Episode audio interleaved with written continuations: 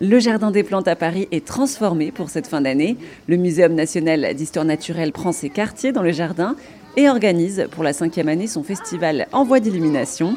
Le grand thème de cette édition est la jungle. Des animaux et des plantes menacés d'extinction sont représentés dans des structures lumineuses et XXL. Estelle Tual, chef de projet culturel du festival.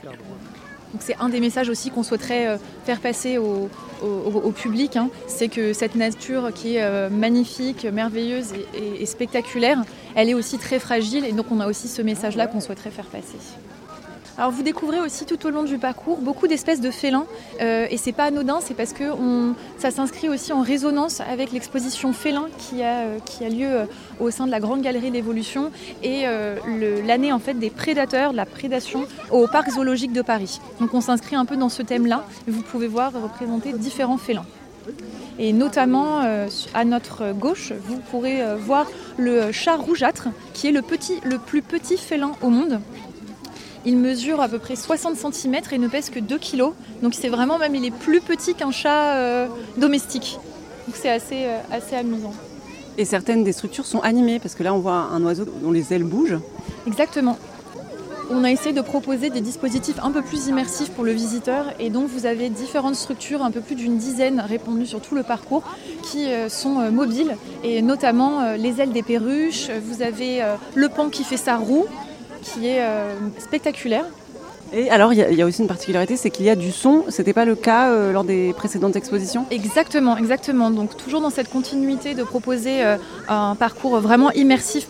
on a exploité en fait les, sons de la sonothèque du muséum. Et donc, tout ce que vous pouvez entendre durant le parcours, ce sont des captations de chercheurs en mission dans ces zones géographiques précises et qu'on a souhaité mettre en valeur, valoriser pour créer cette espèce d'immersion pour le visiteur. Là, on a terminé euh, une première allée. On change de, continent Exactement. On arrive. Alors, on est toujours dans le même continent, mais par contre, euh, on prolonge ce voyage en Asie du Sud-Est. Euh, L'Asie du Sud-Est a la particularité d'abriter les forêts tropicales les plus anciennes au monde, plus de 100 000 ans pour certaines. C'est extrêmement vieux et elle regorge d'une biodiversité très variée, très riche et très variée. Vous avez euh, sur votre droite un tapir, un tapir malais et son petit, que l'on peut trouver également euh, à la ménagerie. Un véritable tapir. un véritable tapir, oui, oui très beau euh, spectacle. Enfin, ça, c'est une mise en scène aussi. On a souhaité euh, représenter pas euh, que des mammifères ou, des espèces un peu trop connues du, grand public et représenter également bah, des insectes. Et là, par exemple, vous pouvez voir un très beau tableau de menthes orchidées. Donc, qui ont véritablement cette couleur-là pour se dissimuler, se camoufler en fait dans la nature.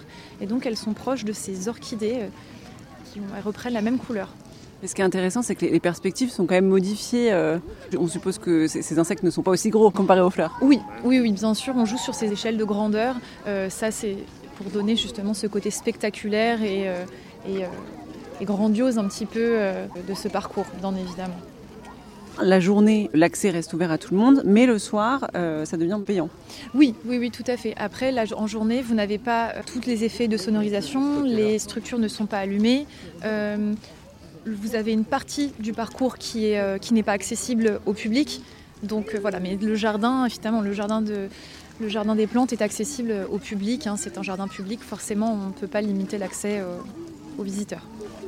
Caméléons multicolores, panthères, écureuils géants et gorilles lumineux sont donc à découvrir au Jardin des Plantes à Paris. Le festival En voie d'illumination du Muséum national d'histoire naturelle est donc consacré cette année à la jungle et c'est à découvrir jusqu'au 21 janvier, émerveillement garanti.